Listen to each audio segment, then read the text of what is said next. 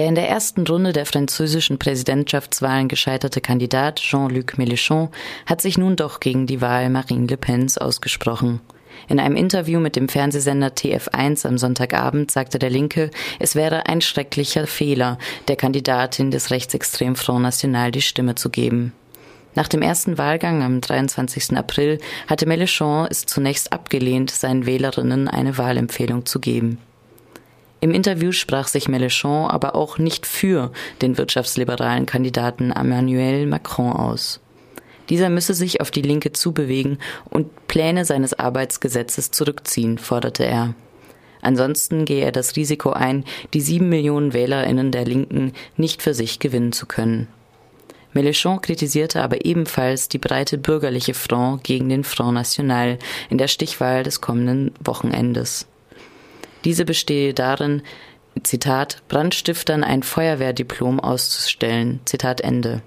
Nach dem ersten Wahlgang hatte sich die unterlegene Sozialdemokratinnen und Konservativen wie bereits 2002 zu einer bürgerlichen Front gegen die Rechtsextremen zusammengeschlossen und ihren Wählerinnen empfohlen, für den parteilosen Emmanuel Macron zu stimmen.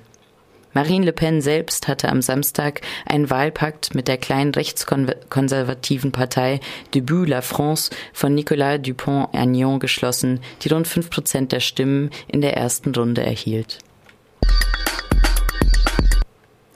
Die türkische Regierung hat den Zugriff auf das Online-Lexikon Wikipedia sperren lassen. Seit Samstag ist es nicht mehr möglich, von der Türkei aus Artikel auf der Seite zu lesen.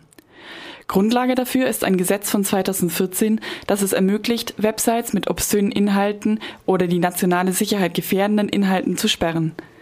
Gegenüber der Nachrichtenagentur AA sagte das Kommunikationsministerium, Wikipedia sei eine Informationsquelle, die mit Gruppen eine Schmierenkampagne gegen die Türkei auf der internationalen Bühne betreibe und nicht gegen den Terrorismus kooperiere. Zudem wurde am Samstag auch ein Verbot von Dating-Shows im Fernsehen bekannt gegeben. Diese Sendungen vertrügen sich nicht mit türkischen Traditionen und würden der Institution der Familie Schaden zufügen, so Vizepremierminister Norman Kurtulmuş bereits im März. Damals sagte Kurtulmuş auch, er wollte dafür den nach dem Referendum prompt verlängerten Ausnahmezustand nutzen.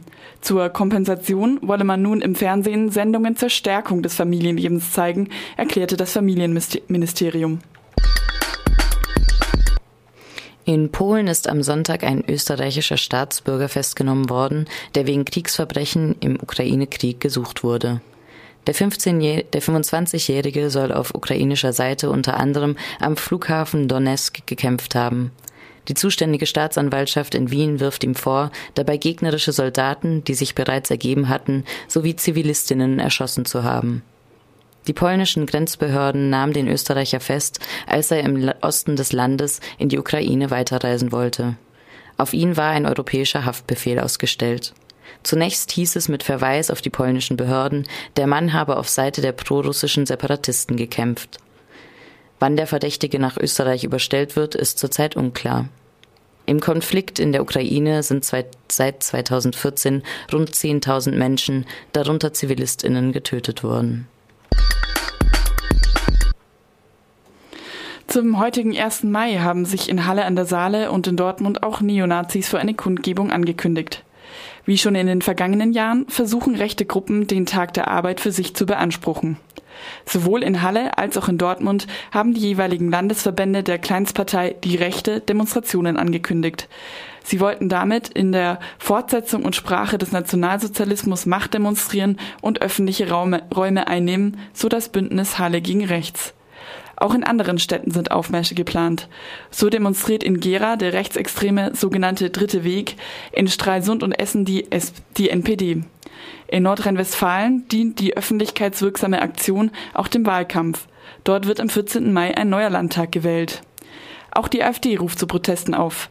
In Erfurt will Björn Höcke als Vertreter des Landesverbands sprechen. Die geplante Demo in Düsseldorf wurde jedoch abgesagt.